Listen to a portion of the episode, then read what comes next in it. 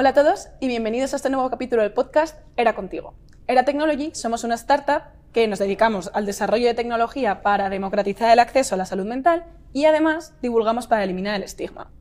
Hoy vamos a hablar de un término muy nuevo, tan nuevo que todavía no está ni en la RAE, que lo he buscado, así que lo sentimos mucho, Arturo Pérez Reverte, pero hoy vamos a hablar de tecnoestrés.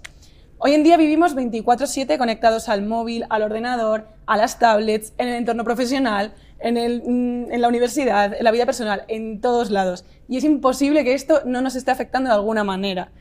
En definitiva, vamos a hablar de qué es el tecnoestrés y para eso vamos a hablar con Celestino González Fernández, que ha venido hoy aquí. Celestino es psicólogo y además está investigando en la línea de eh, estrés, eh, tú lo sabes decir mejor. Personalidad, eh, ansiedad, bueno, al final la línea de investigación es el tecnoestrés. Básicamente investiga sobre tecnoestrés, con lo cual es la persona perfecta para contestarnos a todas las dudas que tenemos sobre este término. Vamos a empezar por el principio. Bueno, primero de todo, bienvenido. Muchísimas gracias por estar aquí. Es un verdadero placer. Encantado de colaborar con vosotros. Cuéntanos qué es el tecnoestrés y todos estos términos asociados que hay de tecnoansiedad, tecnofatiga, etc. Hmm. Bien, buena pregunta, para empezar. A ver, el tecnoestrés es como comentas un término relativamente joven, desde 1984 Craig Brod lo citó por primera vez en, uno de sus libros. Se puede entender el tecnoestrés como un estado psicológico mm, negativo por el uso continuado de la tecnología en el presente o en el futuro, anticipar su utilización. Después has hablado de otros términos, la tecnofatiga, pues lógicamente es asociado a un también un estado psicológico eh, que te crea tensión, de estar en contacto con la tecnología, de tener que estar continuamente actualizándote. Y es un término, la ansiedad, tecnoansiedad, muy unido a la tecnofobia, que te puede causar rechazo a la tecnología. Después estaría el otro término como la tecnofatiga. Es obvio, ¿no? En este mundo digital estamos expuestos a, mucha carga tecnológica, el teletrabajo con la pandemia. Entonces este término va asociado más a la fatiga y también a la fatiga informativa, que estamos expuestos a muchísima información. Y por último, y no menos importante, estaría la tecnoadicción, que ese yo creo que lo visualizamos todos cuando vamos en el metro, también puede ser por motivos laborales, que es el uso excesivo y compulsivo de la tecnología. Sobre la adicción hablaremos luego, pero ahora quiero volver al primer término, el de tecnoestrés, y se suele usar mucho en el entorno profesional, ¿no? Hmm. Yo creo que nació un poco por las personas que tenían que adquirir esa tecnología cuando aún no éramos nativos digitales y hmm. así, pero ¿tú crees que también puede afectar a universitarios, a personas en el colegio y así, y que no sea solo en el entorno profesional?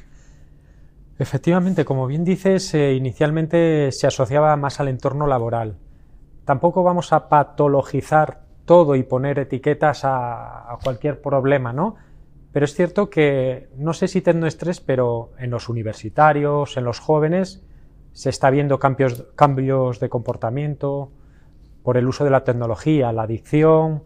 Sí, se empieza a ver. Eh, son, los síntomas son iguales o parecidos, pero bueno, eh, igual hay que acuñar algún nuevo término para la gente más joven. ¿Cuáles son estos síntomas? Pues em, como te digo, depende. Si es, eh, si es eh, la ansiedad, pues em, a nivel fisiológico esa tensión, esa frecuencia cardíaca alta, sudoración, me tengo que formar en una nueva tecnología, tengo que entrar al campus online y no sé qué hacer, estoy haciendo una videollamada y tengo mala conexión, eso crea una serie de actitudes escépticas, de cierto rechazo. Esto sería más el aspecto de la ansiedad. La fatiga, lógicamente, asociado al cansancio, al agotamiento físico, eh, estado de ánimo bajo. Pero en cambio la adicción, la tecnoadicción, es contrario a, digamos, a la ansiedad y a la fatiga, porque te gusta, este es el cambio. La ansiedad te aleja de la tecnología, pero la adicción en el fondo es porque te gusta. Te enganchas a redes sociales, a aplicaciones, a videojuegos. Es lo que se llama, sobre todo en los niños, el chupete emocional, la tecnología. Ahí se me ocurre un término que tiene un poco de todo, que tiene la parte de adicción que te gusta, la parte de ansiedad de tal, que es lo que se llama el fear of missing out, el FOMO, que, bueno, significa el miedo de perderte algo. Hmm. Y es el querer estar constantemente en Instagram porque alguien va a subir una story y no me voy a enterar, me lo voy a perder. Hmm. Eh, el no publicar tampoco en Insta. Bueno, un poco esto y engloba un poco todo. ¿Habías escuchado este término? Sí, sí, sí. También ah, van saliendo estos, eh, estos tecnicismos eh, en lengua inglesa. Mm, si te das cuenta, va asociado mucho a la adicción, el- ese miedo a perderte, a la hiperconectividad, al estar continuamente conectado. Hemos pasado de una vida presencial a una vida digital y parece que queremos vivir más en lo digital, que nos estamos perdiendo cosas. Y pensemos fríamente, Lucía, ¿nos estamos perdiendo cosas por, no estar, por estar siempre conectados o no estar? Seguramente sí. Y también te estás perdiendo cosas de tu vida presencial Claro, por claro. estar pendiente. Claro, yo creo que yo soy de las que cree que nos perdemos cosas en la vida real por estar con el chip eh, Mm. pensando en qué habrá subido la gente mientras no está conectada. Si es que al final no estamos hechos para estar pensando en dos cosas a la vez. em, es un buen apunte. Las, las redes sociales, la tecnología, las notificaciones que nos llegan, nos roban dos cosas muy valiosas que tiene el ser humano. De las más valiosas que son intangibles. La atención, que como bien dices, no podemos focalizar en muchas cosas a la vez, y el tiempo, que el tiempo es limitado. Claro, y ahora mismo como que parece que muchas veces nos excusamos en la necesidad externa que tenemos de usar las tecnologías. La necesito para el trabajo. Tengo que estar disponible porque me va a llamar Mm. eh, fulanito de tal. En la universidad es que tengo que estar para este trabajo. ¿Tú crees que se usa como excusa para encubrir esta adicción que tenemos? Eh, a ver, aquí voy a hacer un matiz. Para mí la tecnología no es ni buena ni mala. Con un uso responsable para los universitarios, para el trabajo, es una gran aliada. Planificar, eh, tratar ingente cantidad de información, pero si su uso no es consciente y la necesitamos para calmar nuestra ansiedad o, o nuestra autoestima, igual queremos tapar carencias y, como bien dices, necesidad de estar siempre conectado, de estar pendiente. Reflexionamos sobre el uso que hacemos. Claro, esto me, me surge la pregunta de cómo podemos protegernos Mm. de esto, porque es que al final estamos todos así, te quita el sueño, eh, te quedas hasta mucho más tarde de lo que querías, estar much- estás muchas más horas de las que querías. ¿Y cómo puedes luchar contra, contra estos impulsos, contra Mm. esta omnipresencia? Bueno, em, vamos a ver. ¿Es mala la tecnología, como digo?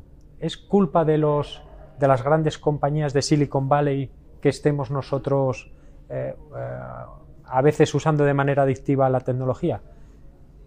Te diría en primer lugar conciencia del uso que hacemos, que seamos racionales, que tengamos actividades al aire libre, que nos relacionamos en el cara a cara.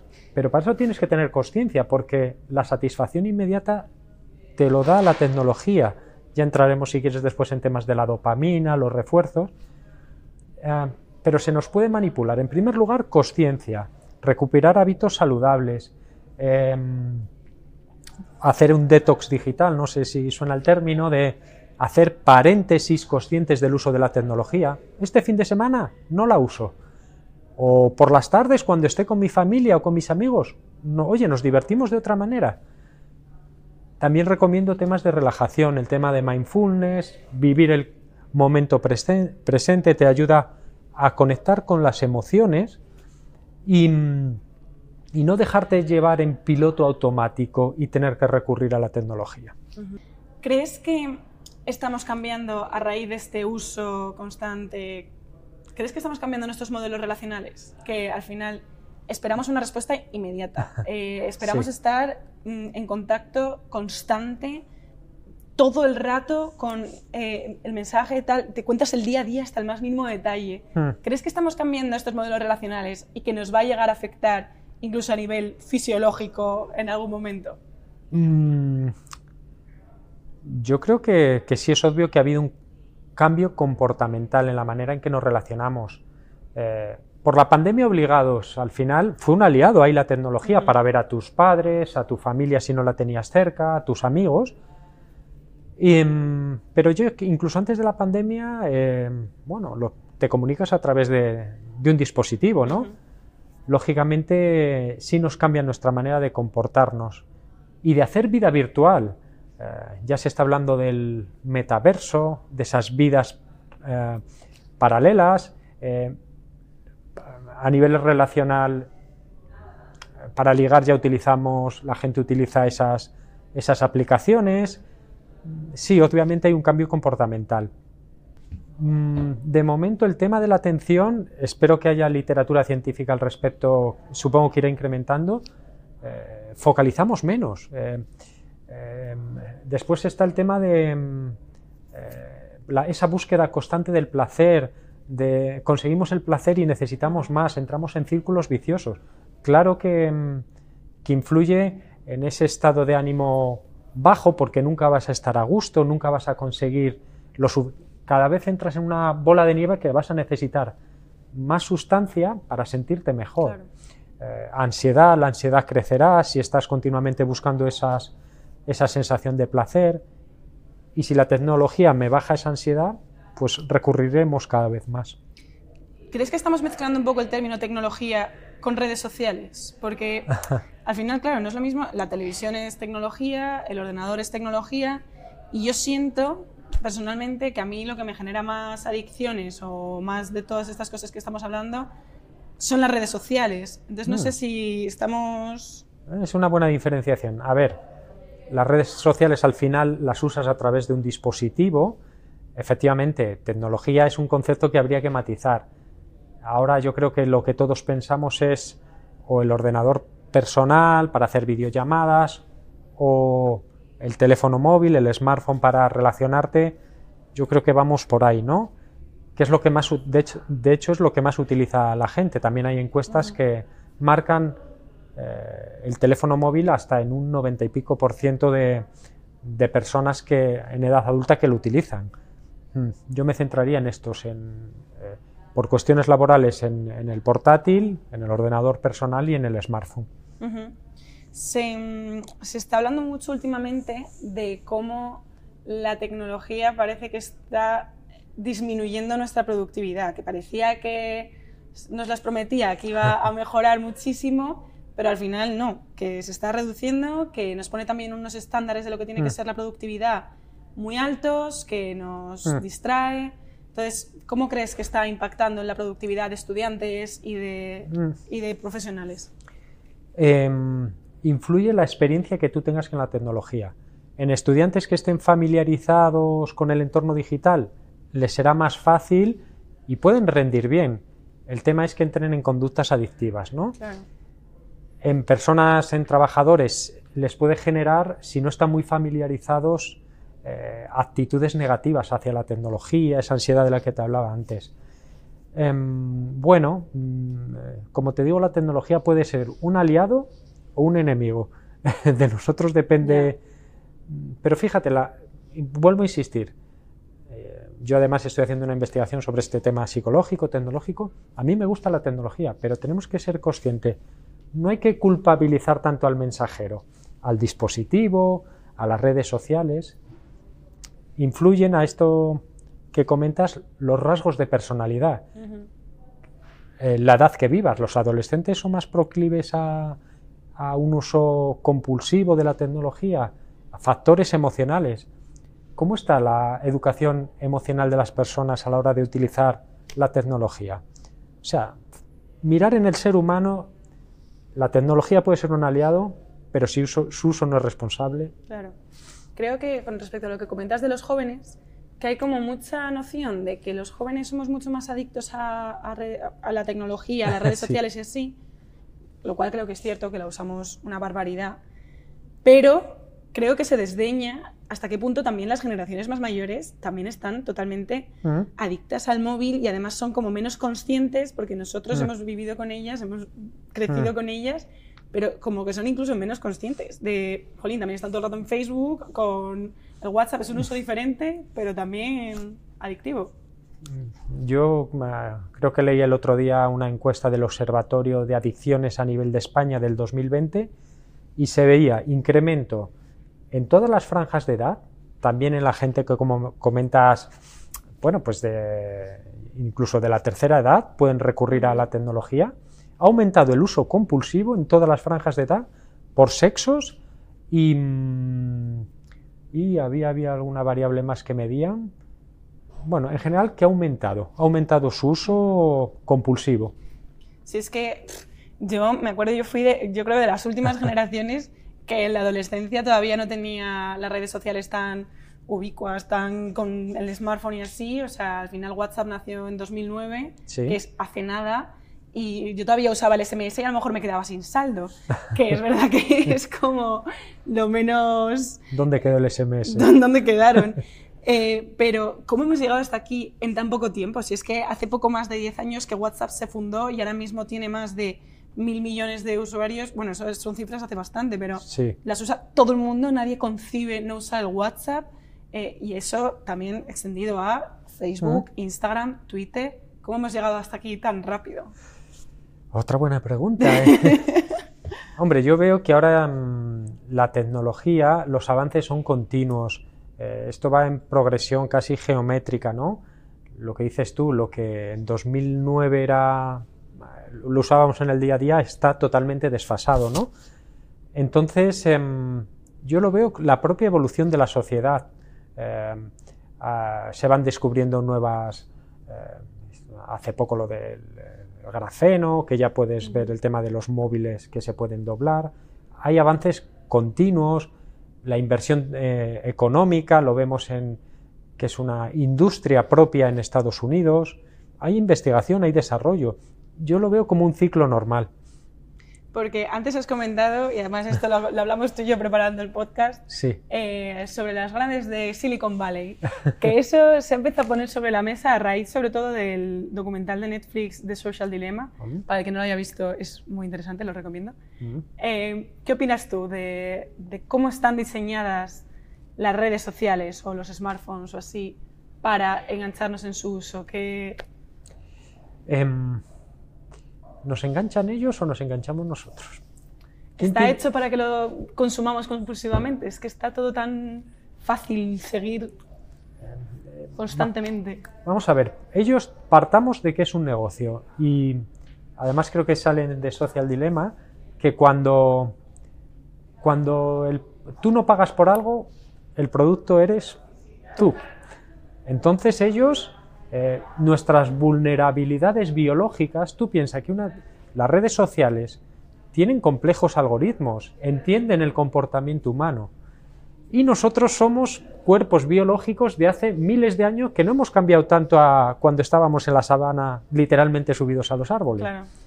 Entonces, nuestros comportamientos, siendo básicos, en algunos casos, en otros aspectos más cognitivos somos complejos, ellos tienen la fórmula si damos este producto, si genera dopamina, la hormona del placer, van a repetir la conducta por la recompensa asociada. Mm, obviamente tienen sociólogos, psicólogos, ingenieros detrás de estas redes sociales. Al final es simplemente conocen el comportamiento humano. Nosotros nos, lo, nos conocemos tanto. Ya.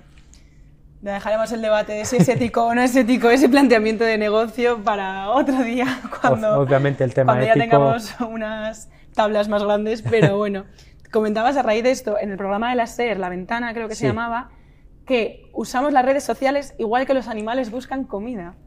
Eso tiene que ver con lo que decías de que no hemos evolucionado tanto desde que estábamos en la sabana.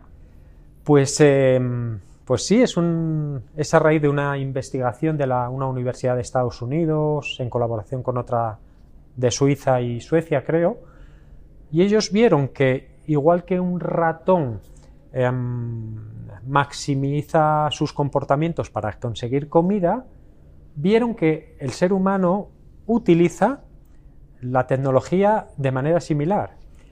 ¿Cuál es la comida en las redes sociales para el ser humano? Los likes. Los likes, los me gusta. Nos hace sentir bien. Generamos más dopamina, la hormona del placer, igual que cuando un animal encuentra comida. Entonces, han visto que es el mismo mecanismo, sería el condicionamiento más operante. Una conducta, un comportamiento se va a repetir si va asociado de una recompensa placentera. Entonces, nosotros cuando eh, publicamos en Instagram, en Twitter, si tiene repercusión, si hay likes, nos generan bienestar. Y al revés, si no lo consigues, puede afectar a tu estado de ánimo. Entonces tendemos a publicar cuando sepamos que tiene más impacto, a unas horas determinadas del día, unas imágenes determinadas, unas temáticas determinadas. Insisto, estamos buscando nuestro alimento digital. Qué interesante. Y es que cuando leí esa frase me quedé reflexionando, además escuché tu intervención y dije, madre mía, es que es totalmente verdad. Porque además ahora, como estamos en una... Nosotros tenemos la suerte de estar tan arriba en la pirámide de Maslow, no tenemos que buscarnos el alimento, ni ah. protegernos, ni así, con lo cual esa capa fisiológica la estamos cubriendo con otras cosas. Sí, buen apunte, igual la necesidad es más de eh, relacional, social, a través de estas redes sociales. Mm. Y luego otra intervención que tuviste, que también me pareció muy interesante, fue en el artículo del país, eh, la tecnología nos prometió más tiempo libre, hemos sido engañados. Dices, esta hiperconectividad llevará en los próximos años a disminuir el consumo de la tecnología en muchos casos y sectores de la población. No por apartar, demonizar o eliminar las herramientas digitales, pero sí para que sean menos invasivas en nuestras vidas. Buscaremos en mayor medida la desconexión digital. ¿Crees que este debate que estamos empezando a tener nos está quitando la venda de los ojos sobre lo nociva que puede llegar a ser la tecnología y que vamos en contra de lo que parece que todo el rato usamos más? ¿Tú crees que va a ir la tendencia a, dejar de usar tanto las redes sociales, la tecnología y así? Eh, es una buena frase la que has leído. es tuya. muy, bien, muy bien hilada. A ver, em, yo mi valoración es que vamos a consumir, eh, por ejemplo, redes sociales de manera más menos y mejor. O sea, no tanta cantidad, pero mejor. Por un poco esto que hablamos, la sociedad está empezando a concienciarse que no es tan...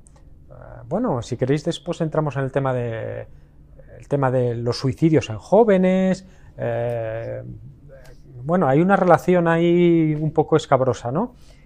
Pero mm, la tecnología al final eh, nos puede ayudar o, o, nos puede perjudicar, ¿no? ¿De qué depende? Que, seamos, que tengamos un uso responsable. Em, ¿El tabaco hace 50 años estaba socialmente aceptado? Sí, se, se publicitaba, de hecho. ¿Ahora fuma tanta población? Yo diría que no, ¿no? Fuman, los que fuman, fuman más, pero han bajado. Entonces, las redes sociales, un poco el paralelismo que quiero hacer, es que yo creo que se va a disminuir su uso porque la gente va a ser más responsable, que no puedes dejar a tu hijo de tres años un móvil porque puede tener un afecto en su desarrollo, pero a la vez el que consuma, o sea, adicción va a seguir existiendo. Entonces yo creo y espero que se consuma de manera más consciente, que bajen los niveles, pero sin, sin tampoco sin negarlo, a ver si me explico necesitamos competencias digitales, el mundo cada vez más digital, en todos los trabajos, las carreras universitarias. Se habla que hay trabajos que a día de hoy no existen y que en 2030 eh, se, necesitarán muchas capacidades digitales. En definitiva, como siempre insisto, uso responsable, consciente. Comentas que crees que va a aumentar eh, la calidad del contenido que consumimos en redes sociales. O del uso. Del uso, sí, porque el contenido ahora mismo, a mí personalmente me parece cada vez más tonto. Por ejemplo, es cada vez más corto para captar tu atención y ahora está, la que más en auge está es la red social TikTok, que lo que son son vídeos de entre 20 segundos y un minuto, que es contenido en general bastante simple. ¿Y tú crees que es casual que sea así de simple? Poco tiempo, lo ves, te genera un, un subidón de, verlo, te engancha y a otro vídeo. No te, es continuamente entra en el ciclo de ver el placer que te causa. Ellos saben que si incrementan mucho el tiempo, baja tu atención. La atención te la roban segundos y ahí te enganchan. Sí, por eso sabemos que este podcast no, no encajará con todo el mundo porque sabemos que es más largo de lo que se suele consumir así de manera más recurrente. igual más interesante. Ojalá, ojalá, eso esperamos, para eso hacemos este esfuerzo.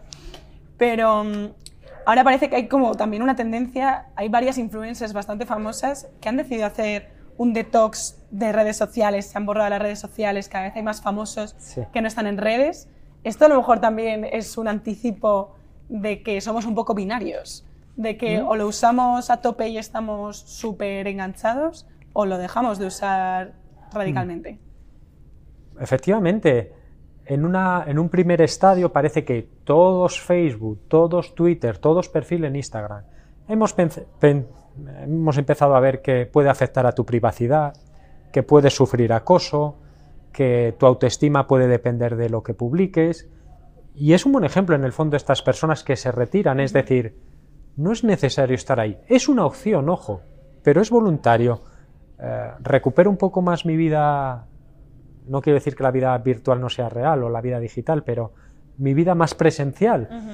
Para tomar un café voy y hablo con la persona que tengo delante en vez de estar hablando por el móvil. Sí, sí. De hecho, y si me permites, se está perdiendo el lenguaje no verbal, la conversación, al estar relacionándonos más por el entorno digital. Y para los jóvenes que cultiven estas habilidades, porque cuando vayan a una entrevista de trabajo igual tienen que ir presencialmente y no es lo mismo que hablar a una pantalla. Quiero terminar ya, eh, que ya nos vamos a ir de, de tiempo. Está siendo súper interesante, yo creo que da para un debate de horas.